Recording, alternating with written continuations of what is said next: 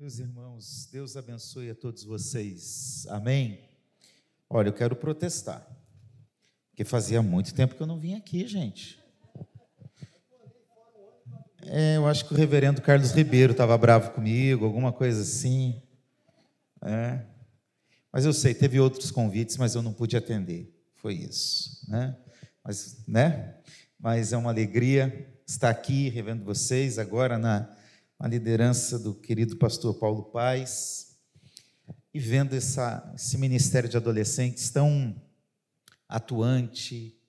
Parabéns, que vocês sejam sal e luz em todo culto abençoado, louvor dos nossos irmãos da, da atitude, que Deus continue abençoando a vida de vocês. E olha, a gente também está do lado, né, pastor Paulo Paz? Nós estamos aqui em Caxias também, então fica fácil de vir em São João, né? Então pode convidar que a gente vem com muita alegria.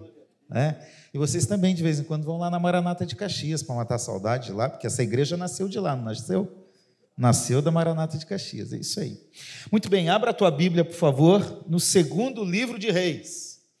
Desliga o celular e abre a Bíblia. Eita! Eu tenho muitas Bíblias no meu celular, mas eu quero dar uma recomendação a você. No culto, traga sua Bíblia impressa. Amém, gente?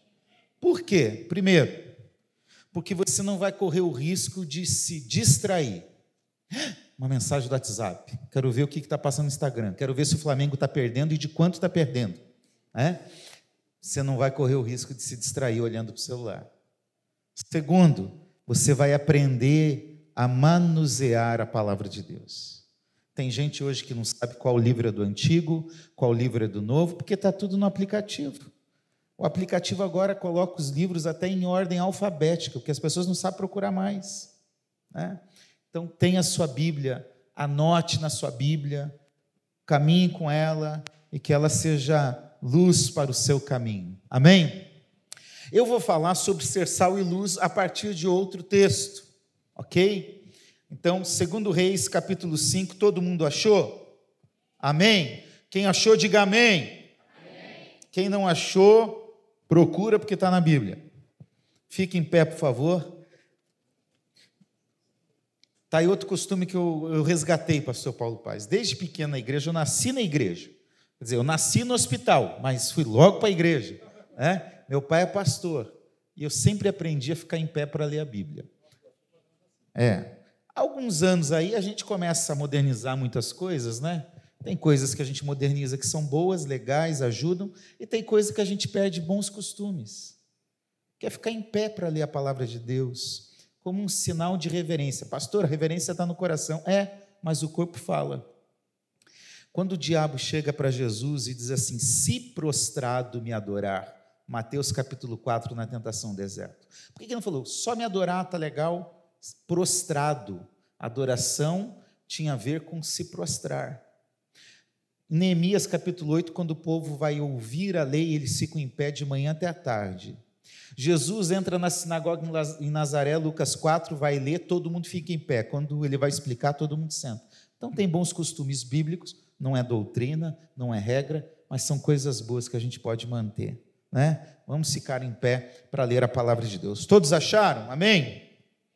Eu vou ler na nova Almeida atualizada, não sei qual tradução está projetando aí. Essa é aquela tradução fácil, que todo mundo entende, até flamenguista que tem mais dificuldade consegue entender. Né? Vocês perceberam que eu amo o Flamengo, não perceberam?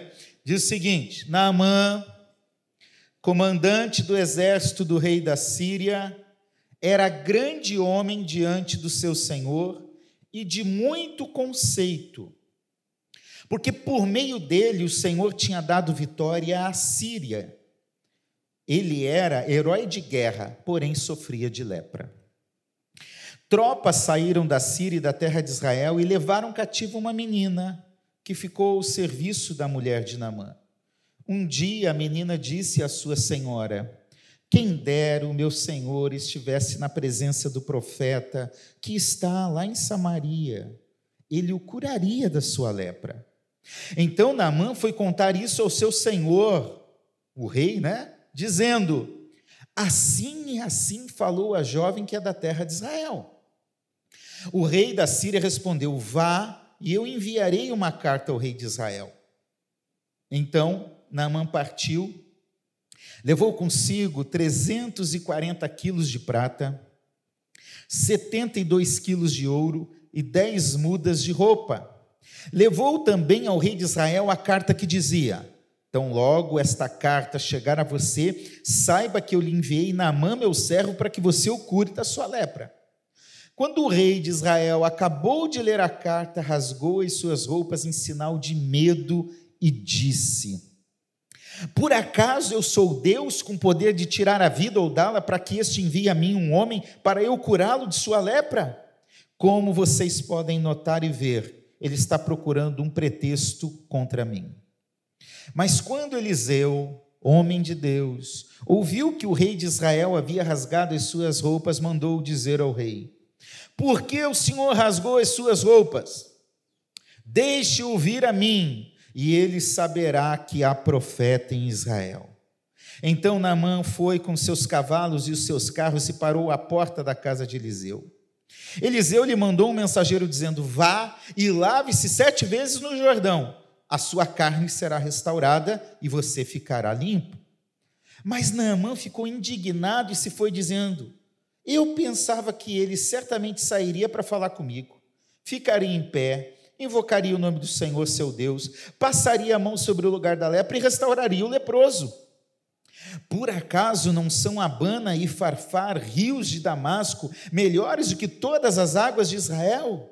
Será que eu não poderia me lavar neles e ficar limpo? Deu meia volta e foi embora muito irritado. Então os seus oficiais se aproximaram e lhe disseram: meu pai, se o profeta tivesse dito alguma coisa difícil, por acaso o senhor não faria? Muito mais agora que ele apenas disse: lave-se e você ficará limpo. Então Naamã desceu e mergulhou no Jordão sete vezes, conforme a palavra do homem de Deus. E a sua pele se tornou como a pele de uma criança e ficou limpo.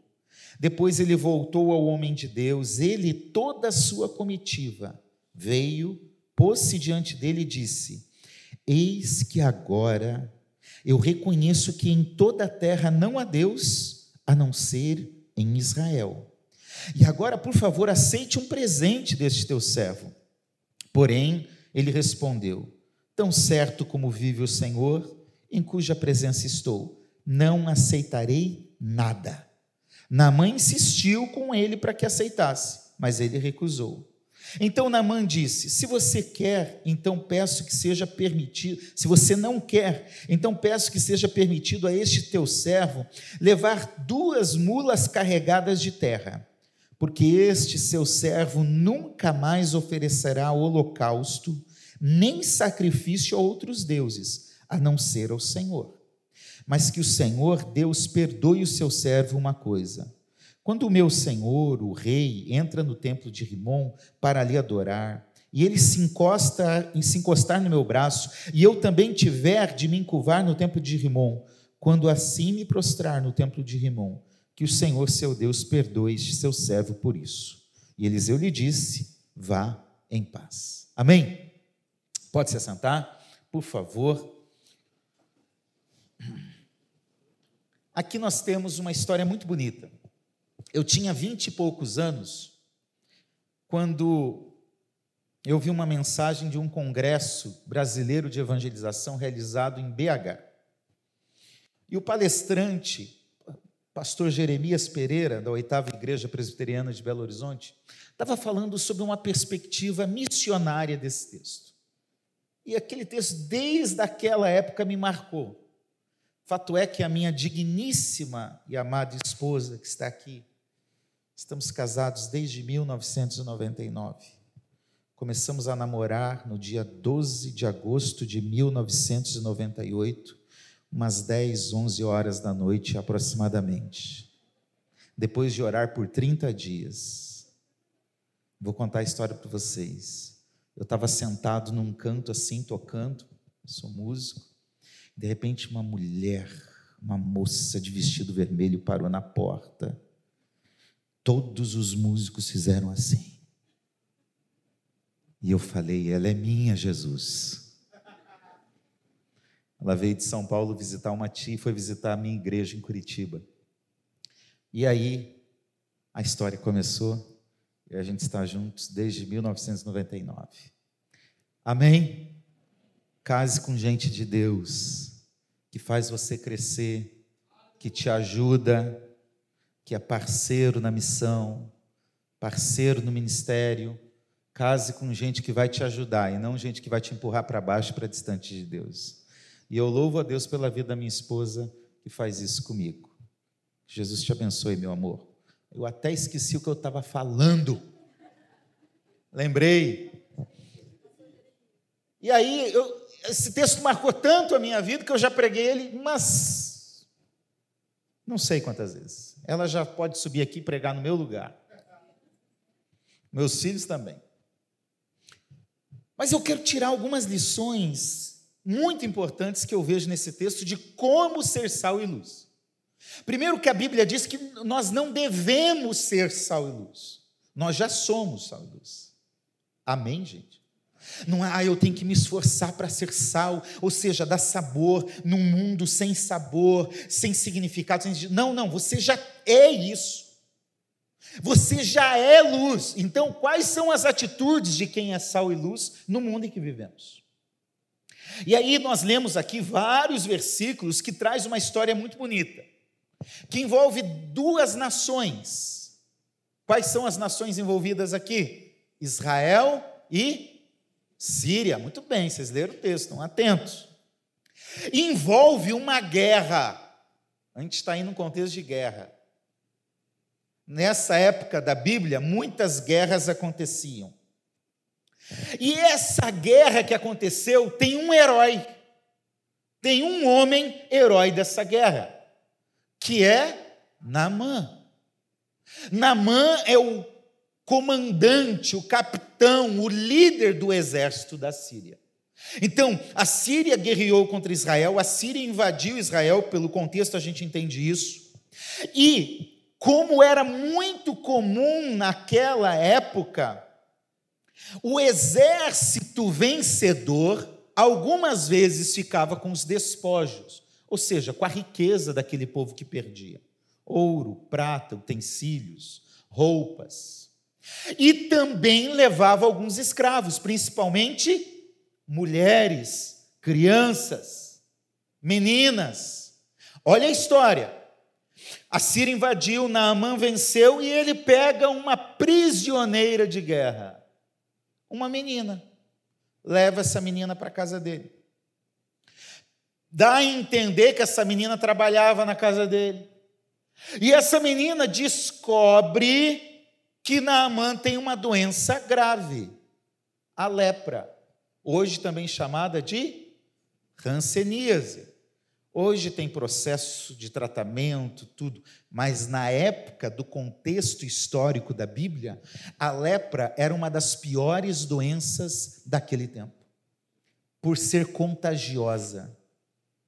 Fato é que as leis de Israel eram bem restritivas com quem tinha esse tipo de doença se desconfiasse que tinha lepra, essa pessoa era tirada do meio do povo e afastada para ficar isolada. Se estou andando pela rua e, por exemplo, imagine, eu sou um leproso e está vindo alguém ali na minha direção, eu tinha que levantar a mão e começar a bater no peito e dizer leproso, leproso, leproso para a pessoa se afastar. Tal era a gravidade da lepra. Eu não sei se essa menina lá na casa de Namã foi lavar a roupa de Namã, se ela viu Namã sem camisa, eu não sei, é mera especulação. Mas eu sei que ela viu que Namã tinha lepra e era doente. E ela chega e diz para a mulher de Naamã: Olha, se o Naamã tivesse lá em Israel, lá em Samaria, ele poderia ser curado da sua lepra. Imagine quem recebe uma notícia como essa com a possibilidade da cura de uma enfermidade.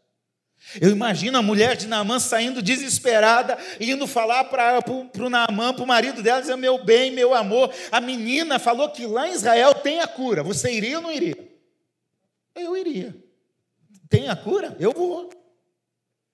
Porém, vamos lembrar, havia uma crise diplomática entre dois países, entre a Síria e Israel. Havia um contexto posterior à guerra. Então, o que que Naamã faz? Ele vai e conversa com o rei da Síria e diz: Ó, oh, lá em Israel tem a minha cura. O rei da Síria escreve uma carta. Se fosse hoje, mandava um WhatsApp, né? Mais fácil, mais rápido. Mandava um WhatsApp dizendo: Ô rei, estou te mandando aí, o Naamã vai pegar um avião aqui em Damasco, capital da Síria. Chega aí daqui a pouquinho, meia hora, 40 minutos de voo, ele está aí. E quando ele chegar, eu quero te falar uma coisa: eu quero que você o cure da sua lepra. O texto bíblico que nós lemos diz que o rei de Israel leu o WhatsApp e ficou desesperado. Ele rasgou as suas vestes, e rasgar as vestes era um sinal de medo e humilhação. E ele diz o seguinte: Eu sou Deus para curar alguém? Sou nada. Eu já sei. Ele está me mandando na mão para eu curar e eu não vou conseguir curar porque eu não sou Deus. E aí ele está arrumando um pretexto para romper esse acordo de paz que nós estamos sem guerra agora. Se eu não curar na mão, volta a guerra. Se eu não curar Naamã, as duas nações virarão inimigas novamente. Eu acho que alguém com Instagram estava perto do rei de Israel e fez um stories na hora. E disse assim: o rei está desesperado, gente. O Eliseu estava em casa assistindo o Globo Esporte vendo que o Flamengo tinha perdido. Mas pega o Instagram dele, o Eliseu, e começa a passar. E aí vem o stories lá dizendo: oh, o rei está desesperado, o rei está rasgando as vestes. Olha, atenção, gente, é uma possibilidade de uma guerra vindo aí de novo. O grande comandante, o herói está aqui, não há solução para o problema dele. Eliseu, rapidinho, liga o áudio do WhatsApp e manda a mensagem lá para o rei, diz, ô, ô rei, para com isso, rapaz, para de passar vergonha, manda esse homem vir aqui, e ele vai saber que há profeta em Israel. A história não tem WhatsApp nem Instagram, mas é mais ou menos essa. Agora olha a cena. Naaman sai, vai na frente da casa do profeta Eliseu. Para lá. O texto diz: Eu estava esperando que ele ia sair, ia ficar de pé na minha frente, ia falar comigo, mas Eliseu continuou assistindo o Globo Esporte, porque o Flamengo estava perdendo de goleada e tinha muito gol para ver. E aí, ele mandou um servo, um mensageiro, Geazi, vai lá e manda uma mensagem para o rei, para o Naamã, o comandante da Síria. Qual é a mensagem, profeta, que eu mando para ele? Simples e objetiva. Vá tomar banho. É isso. É? Aonde? Ali no Rio Jordão. Que negócio é esse? Esse, esse profeta está mandando eu ir tomar banho num rio sujo como esse daqui. O rio Jordão é um rio escuro por causa do barro que tem nele. Eu poderia ir num rio lá, Abana, Farfar, que tem em Damasco, os rios cristalinos, puros, e eu vou tomar, vou, vou, mergulhar nesse rio sujo aí. Aí os funcionários chegam perto e falam: Ei, capitão, ô comandante, calma aí. É uma coisa simples, vai lá, mergulha. Vai que dá. Tenta, não custa. Naamã mergulha sete vezes e sai de lá restaurado, com a sua carne restaurada. Tudo isso leva Naamã a dizer o seguinte, no finalzinho que nós lemos: Agora eu sei que não existe outro Deus a não ser o Deus de Israel. Deus estava conduzindo esse processo. Agora, eu ouvi várias mensagens sobre esse texto já, falando de Namã, falando da lepra, falando do milagre, falando de tanta coisa, falando de Eliseu, do profeta, mas tem um personagem nesse texto que faz a diferença. Quem sabe me dizer quem é? A menina. Essa menina é que faz a diferença. E principalmente porque um fato aqui me chamou a atenção, que nós lemos no versículo 1, no finalzinho do versículo 1 diz: Por meio de Naamã, Deus deu a vitória para quem? Para quem? E por que não para Israel? Deus é o Deus de Israel ou da Síria? Hã? De Israel, alguém está com dúvida? E por que, que Deus deu a vitória à Síria? Porque ele tinha um propósito para cumprir ali. Às vezes Deus faz coisas que nós não entendemos, porque ele tem um propósito a cumprir. Ele usa de formas diferentes que nós desconhecemos, porque ele tem um propósito a cumprir. E o propósito era levar Naamã a ter um encontro com Deus verdadeiro. Agora veja, essa menina não tem o um nome mencionado. A gente não sabe de que tribo ela era, de que família ela era, a gente não sabe nada dessa história demonstrando que para o escritor humano, talvez essa menina não tivesse importância nenhuma. Mas eu quero dizer para você, talvez muitos não saibam o teu nome, não saibam a tua história, não saibam o teu sofrimento, não saibam a tua realidade, mas independentemente da tua história, o teu sofrimento, da tua realidade, Deus conhece o teu nome e a tua história e quer usar você onde você está. Pastor, mas a minha situação é difícil. Não interessa. Essa menina tinha perdido os seus valores, a sua pátria, a sua família, a sua religião, porque a religião de Israel se adorava em Israel. Ela tinha perdido seus amigos, ela tinha perdido o seu convívio, ela tinha perdido tudo. Mas essa menina não perdeu a essência de ser sal e luz aonde ela estava, estava e causar diferença e fazer a diferença onde ela estava. E Deus quer usar a gente assim. Fazer a diferença onde nós estamos. Vir no culto e fazer a diferença aqui, aleluia, glória a Deus, com uma boa, um bom louvor, uma bela coreografia, um momento alegre do culto, uma boa pregação é fácil. Chegar aqui e falar, ah, Deus te abençoe, aleluia, nós somos crentes, é fácil. O problema é quando a gente vai para a escola. O problema é quando a gente está com os amigos. O problema é quando nós estamos aqui, ó, sozinhos com a rede social. Deus nos chamou para fazer diferença no culto público? Claro que sim, esse é um momento especial, mas mais do que fazer a diferença aqui, do que ser cheio do Espírito aqui, Deus nos chamou para ir ao mundo e ser sal e luz lá fora, onde não tem sal, onde não tem sabor e onde não tem luz. O primeiro aspecto que eu quero destacar aqui rapidamente, é como fazer então para ser sal e luz. Primeiro lugar, tenha comunhão com Deus. A religião no Antigo Testamento, ela existia a partir de uma realidade geográfica. Deus era o Deus de Israel. Se alguém quisesse adorar ao Deus de Israel, tinha que vir em Jerusalém. Venham a Jerusalém. Então, se adorava ao Deus de Israel em Israel, no templo de Jerusalém, nos altares, antes do templo, nos altares dentro de Israel.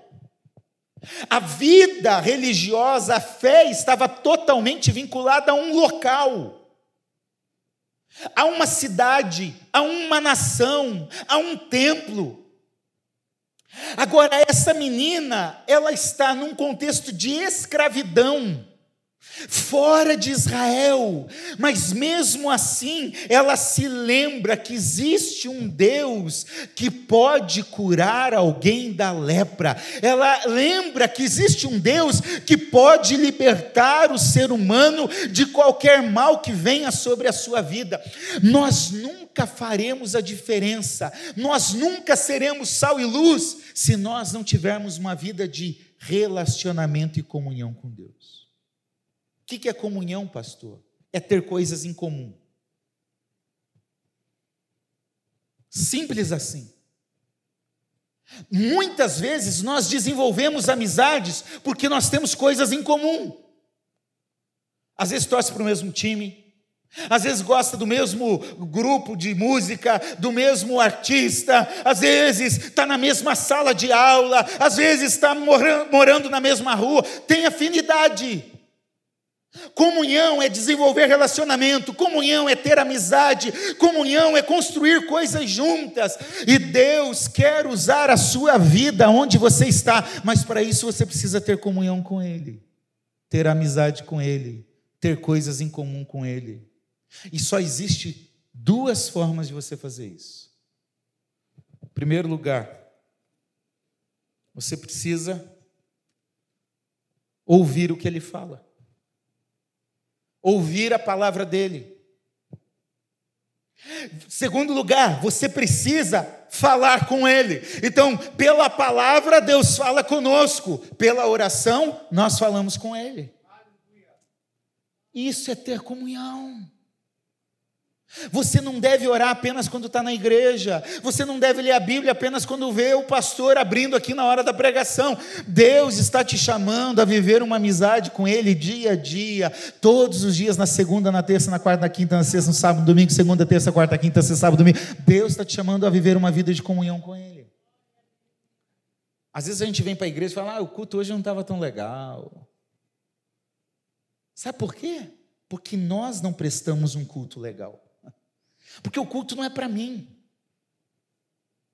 A gente sai falando, ah, hoje deu certo, o louvor foi bom, a palavra foi boa, ou não, o louvor hoje estava mais ou menos, o pregador estava ruim demais. Mas não é isso. O culto é Deus, é tudo para Ele, tudo vai a Ele. Na verdade, é Deus que devia chegar e falar: e aí, o teu culto que você fez para mim foi bom?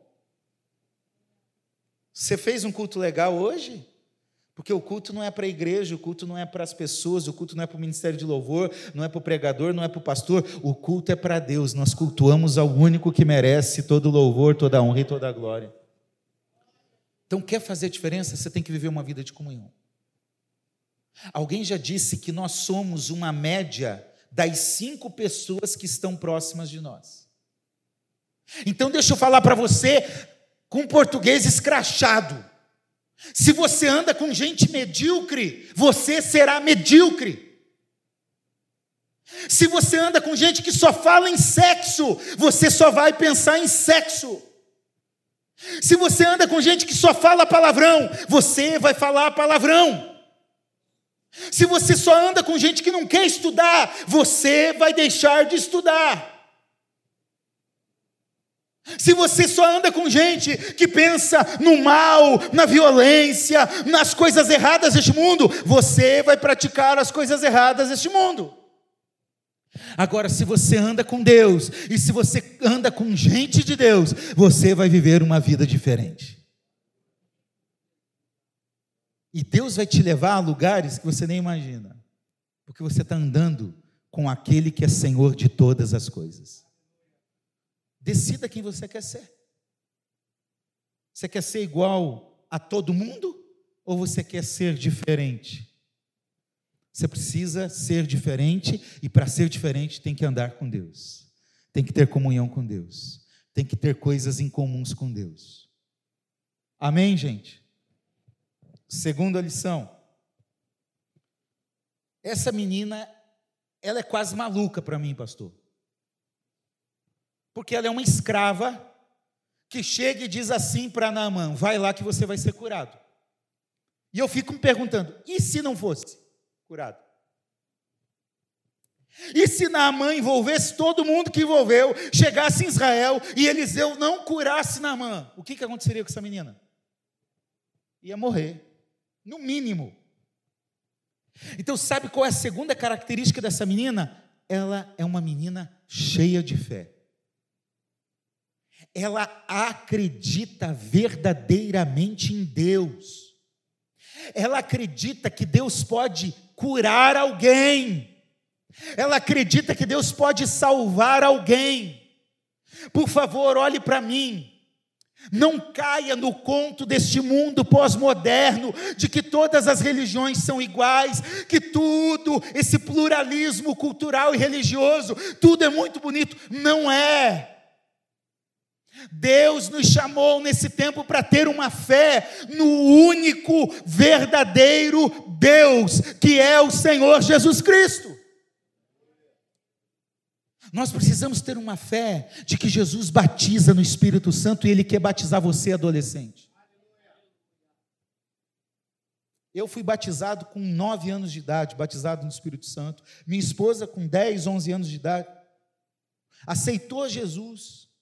Aliás, um dia ela vem aqui para contar esse testemunho, mas eu vou contar rapidinho. Ela foi na igreja pela primeira vez. Entrou e ficou sentado, e um dos pregadores vinha aqui, tinha um braço biônico que tinha perdido o braço no acidente.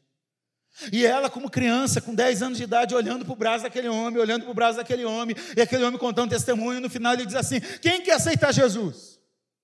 A família toda bem católica, tradicional. O pai dela tinha advertido antes de sair de casa: Ó, não vai ficar louco igual aqueles crentes lá, hein? E ela levanta a mão, e fala: Eu quero aceitar Jesus, e vem para frente a mãe dela: que Onde você vai, menina? Eu quero aceitar Jesus. Ela vem na frente e começa a falar em línguas, é batizada com o Espírito Santo com 10 anos de idade, pela primeira vez dentro da igreja. Fica falando em línguas, acaba o culto, está falando em línguas. Começa embora, depois de ficar um tempão dentro da igreja para ver se parava e não para e está falando em línguas, e vai pela rua falando em línguas, e a mãe desesperada e a tia desesperada, para, quando chegar em casa, teu pai vai brigar com você, teu pai vai, vai brigar com a gente, meu, o teu pai vai ficar maluco, e vai subindo a escada. Quando ela entra na porta, ela fala: Oi, pai, tudo bem? Deus quer fazer coisas especiais através de crianças, de adolescentes, de jovens, de todas as gerações, porque Ele é um Deus que está agindo nesse tempo. Mas nós precisamos colocar essa fé. A fé, em primeiro lugar, uma fé salvadora. Somente Jesus salva. E a fé é isso, é acreditar naquilo que Ele fez na cruz. Hoje em dia, muitas igrejas por aí estão pregando tantas coisas que não têm a ver com a cruz e com a salvação. Palestras motivacionais, coaching e tantas coisas que, que empoderam o ser humano e esvazia ele de Deus. A fé que salva é a fé em Jesus. Você precisa reconhecer que você é pecador, que você é miserável, que você não merece a salvação, mas Cristo Jesus morreu no seu lugar, pagou o seu pecado e te reconciliou a Deus e está te dando uma morada eterna por toda a eternidade. Fé salvadora. E fé de que Deus pode fazer coisas através da sua vida. Deus pode te usar para libertar pessoas. Deus pode te usar para curar pessoas. Deus pode te usar para dar uma palavra e mudar a vida de alguém. Deus pode usar você. Coloque a sua fé em Deus. Em terceiro lugar, são só 25 pontos, tá, gente?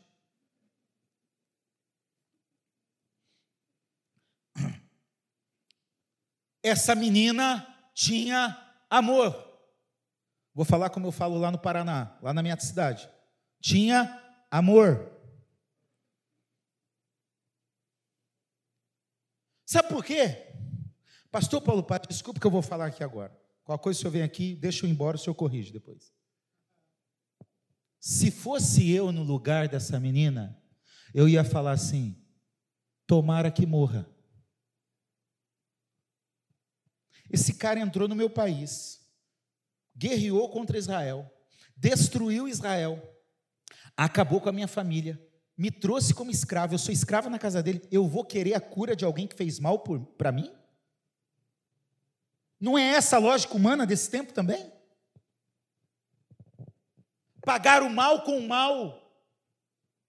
Eu só quero ser amigo de quem faz as minhas vontades. Quem fala alguma coisa contra mim, quem fez alguma coisa contra mim, eu me torno inimigo. Essa é a lógica desse mundo.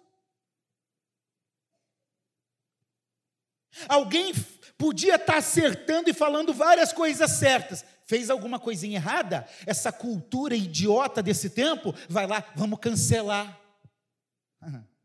O, o dito cancelamento. Como se quem está cancelando fosse perfeitinho, nunca fizesse nada errado, nunca tivesse deslizado de algo. Essa menina, ela dá uma lição, porque ela tinha todos os motivos do mundo para não gostar de Naamã. E se ela chegasse e falasse para nós assim, eu não gosto de Naamã, eu ia falar, eu entendo, menina. Você tem razão. Eu também não gostaria. Mas ela se preocupa com aquele que está lhe fazendo mal. E o amor dessa menina não é um amor sentimental. Oh. Não é um amor falso que na frente diz: Não, não, eu gosto de você, eu amo você, e pelas costas, miserável, desgraçado, odeio aquele falso, aquela falsa. Não, não. É um amor que se preocupa e age para fazer o bem. Porque ela vai lá e fala disso. Ele tem solução, ele tem cura. Vai em Samaria, vai em Israel que ele vai ser curado. Deus nos chama nesse tempo para amar as pessoas, amar todas as pessoas, amar até os flamenguistas. Você é o que, pastor Paulo Paz? Você é flamenguista? Vascaína. Então eu vou continuar falando mal do Flamengo.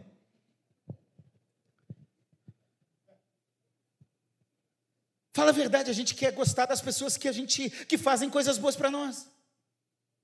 Mas essa não é perspectiva de Jesus. Jesus disse em Mateus 5:44: Amai os vossos amigos. Amém, gente? Amém? Amém nada. Vocês estão dormindo? Vou falar de novo. A Bíblia diz, Jesus diz em Mateus 5:44: Amai os vossos amigos. Amém? Não, amai quem? Ah, Jesus, você está brincando com esse negócio aí. Não, não, não, não, não. Amar inimigo é demais para mim. É, mas é isso aí. Jesus nos chama a amar aquele que não gosta da gente, aquele que fala mal da gente, aquele que reclama da gente, aquele que critica a gente, aquele que não merece o amor da gente. Jesus nos chama para amar esse tipo de gente. Essa menina já está fazendo isso com Naamã. Então, adolescente, olha aqui para mim. Sai desse mundinho doido aí, de ficar cancelando os outros, de querer não ter amizade com o outro, porque é diferente. Ame. Ame a todas as pessoas.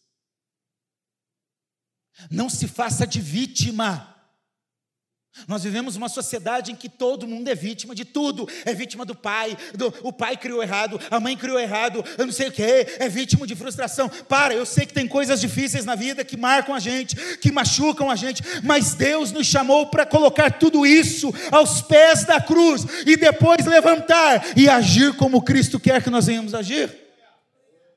ame as pessoas, ame quem não gosta de você. Ame a todo mundo. E um amor ativo, um amor que age para o bem, um amor que se preocupa. A lei dizia: ama o próximo como a si. Jesus acaba com isso. Tem gente que não se ama, como que vai amar o próximo? Jesus vem e diz assim: agora vocês, é diferente. Outro mandamento eu dou para vocês. João 13, 34. Agora vocês têm que amar como eu vos amei. Qual é o modelo de amor de Jesus? Sacrifício. É entrega. É comprometimento. Aí ama o amiguinho, ama aqueles que estão lá na escola e não, diz, não, não demonstra amor para o pai e para a mãe em casa. Ame seus pais, valorize seus pais. Deixa eu falar um negócio para você, adolescente, jovem que está aqui. Todo mundo já passou por essa fase na sua vida. Escute por quem já passou. Eu já olhei para o meu pai e falei: Você não sabe o que você está falando. Hoje eu me arrependo profundamente, eu vou lá e, e hoje meu pai é um dos meus melhores amigos. Ame sua família. Ame as pessoas da igreja que você convive. Ame. Cuidado que muitos amigos se aproximam de nós e vão embora e mudam a nossa vida para o mal, para o pior. E às vezes nós ficamos gostando mais desse tipo de gente do que aqueles que realmente se preocupam com a gente e que dariam a vida pela gente. Ame, ame a todas as pessoas. Como consequência do amor, em penúltimo lugar, diga graças a Deus, porque eu acho que eu já falei demais, não sei que horas que eu comecei. Sem vingança, irmão. Sem barganhar com Deus.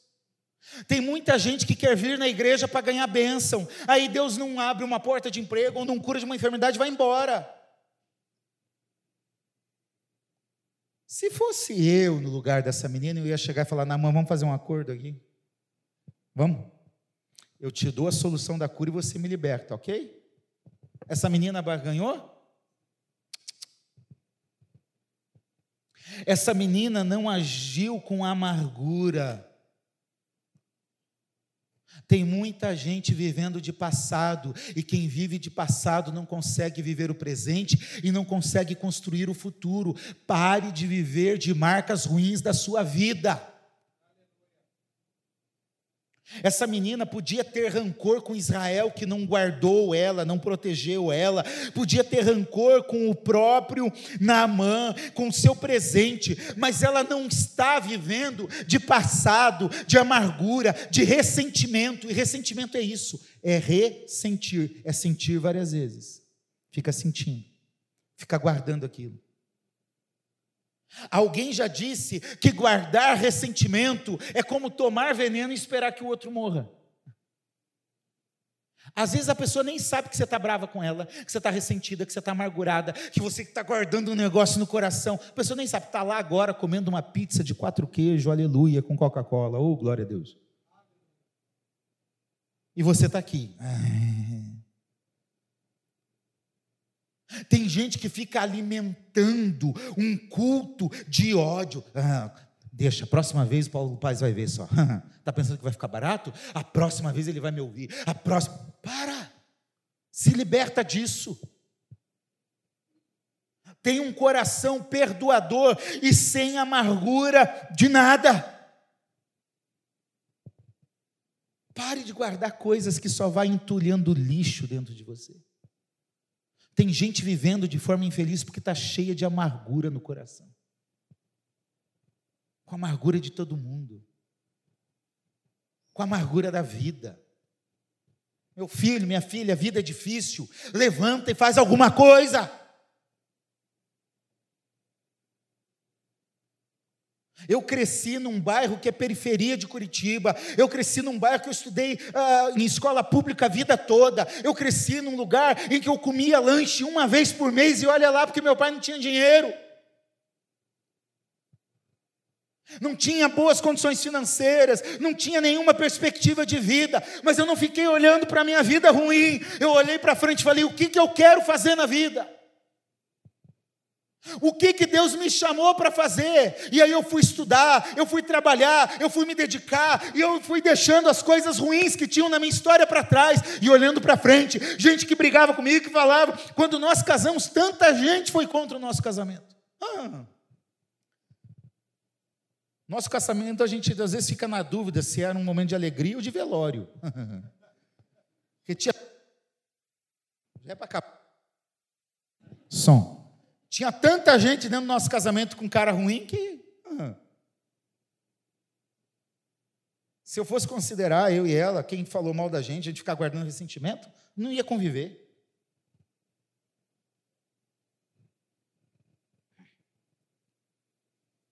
Sabe, não guarde ressentimento.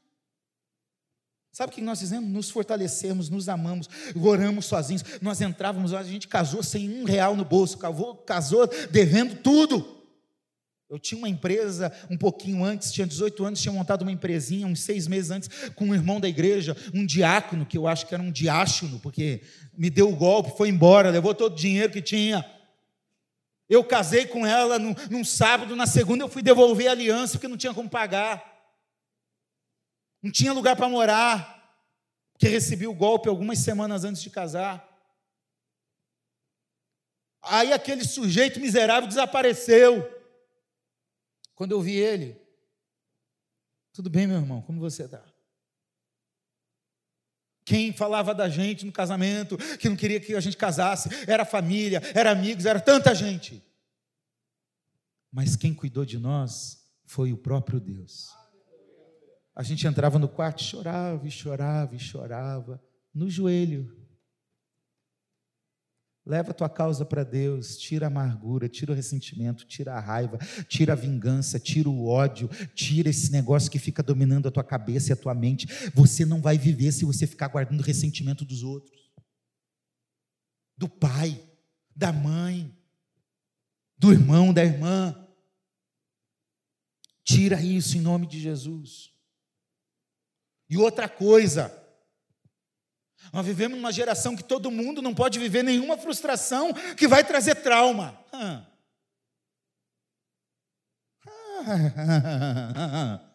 Dá uma raiva disso.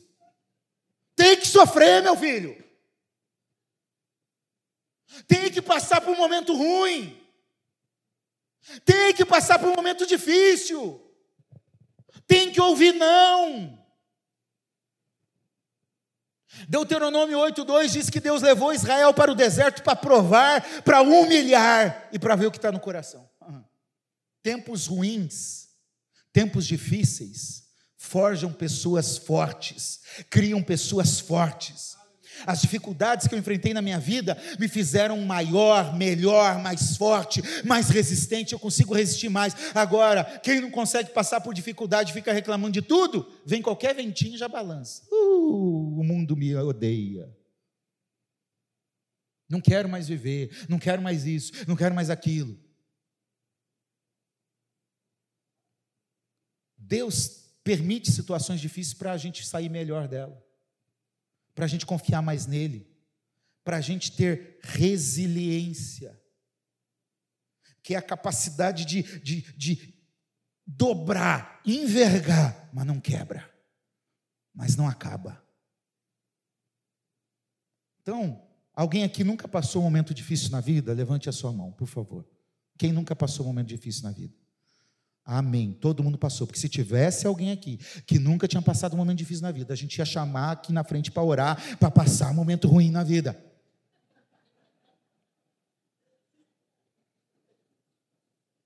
E vive em paz. Em nome de Jesus. Amém.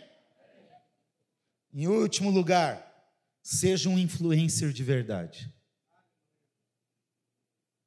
Me perdoe se eu falar alguém que vocês gostam aqui. Mas esse mundo que nós vivemos é fútil. Felipe Neto, um idiota que fala idiotices, é um cara que influencia milhares de adolescentes e jovens. Se você gosta dele, problema é seu, é um idiota.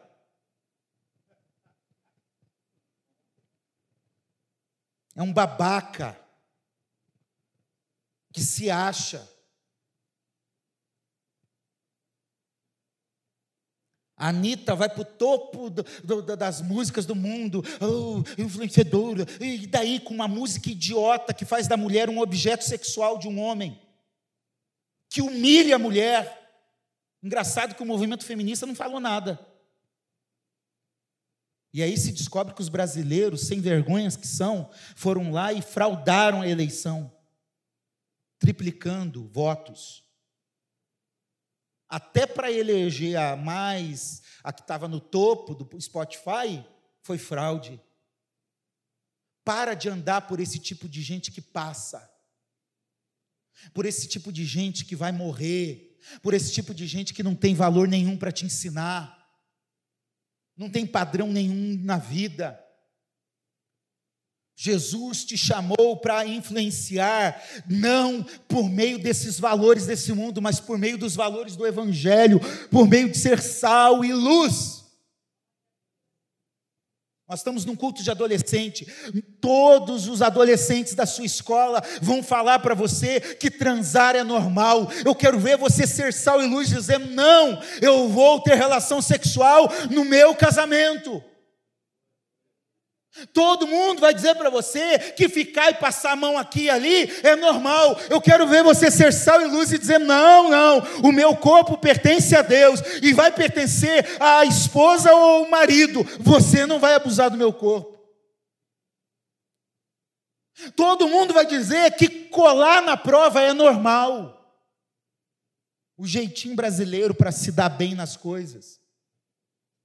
Eu quero ver você ser sal e luz e dizer: não, eu não vou colar de ninguém, não. Eu vou estudar, eu vou aprender, eu quero. Sabe por que, que a gente está vivendo um tempo de muitos profissionais medíocres?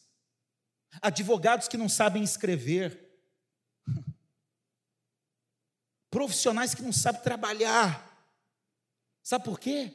Porque vive de cola, passa de qualquer jeito, liga a câmera quando a aula é online e vai fazer outra coisa. Deus não nos chamou para ser igual a este mundo, Deus nos chamou para ser verdadeiros e para ser sal e luz. Nós precisamos ser diferentes.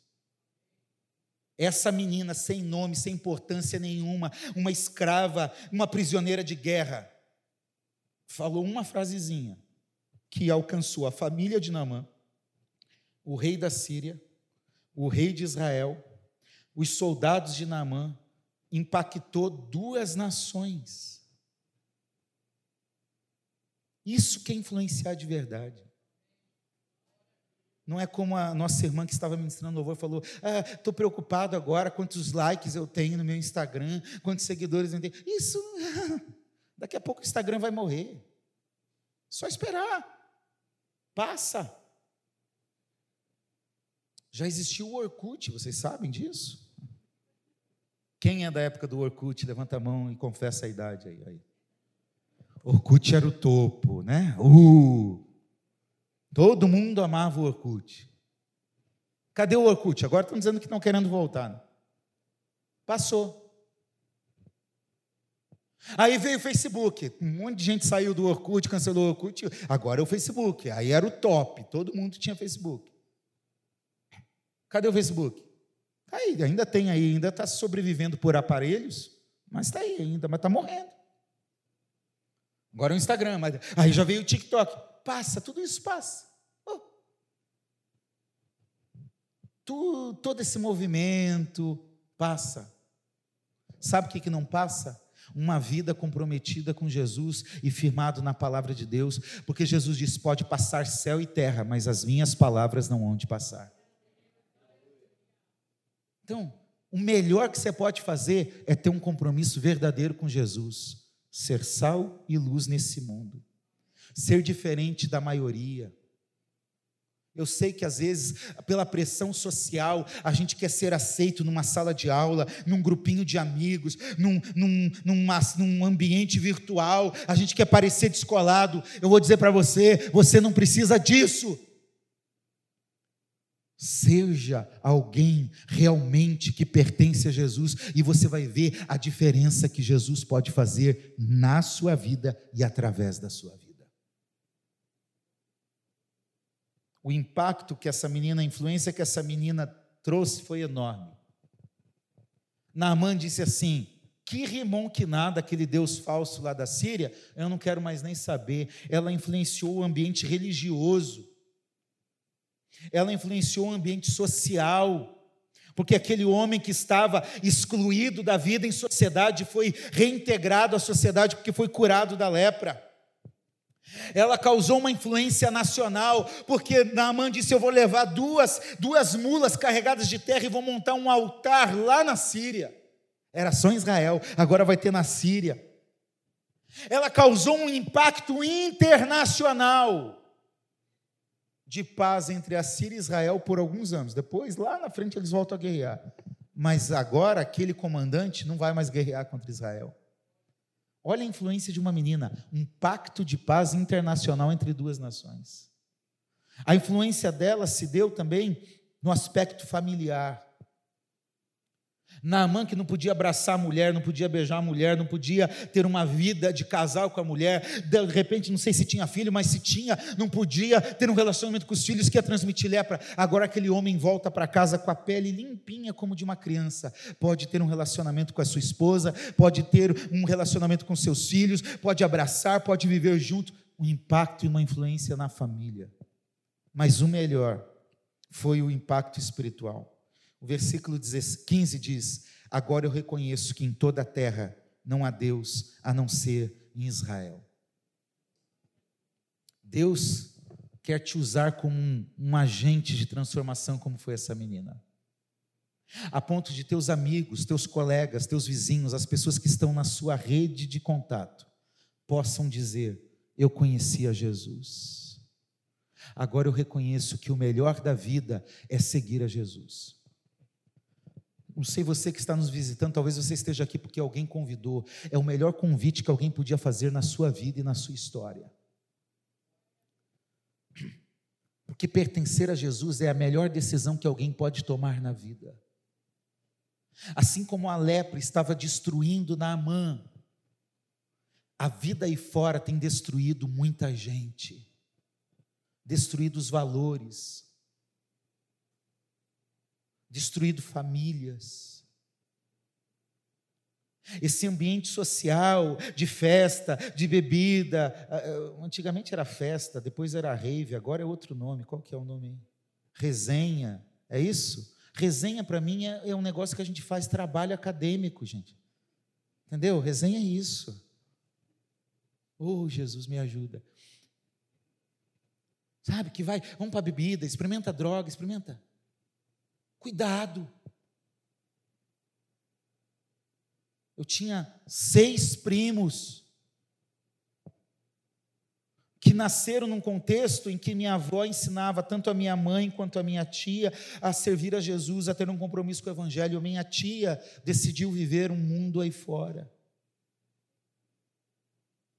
Meus cinco primos, só tem uma prima viva, meus cinco primos morreram.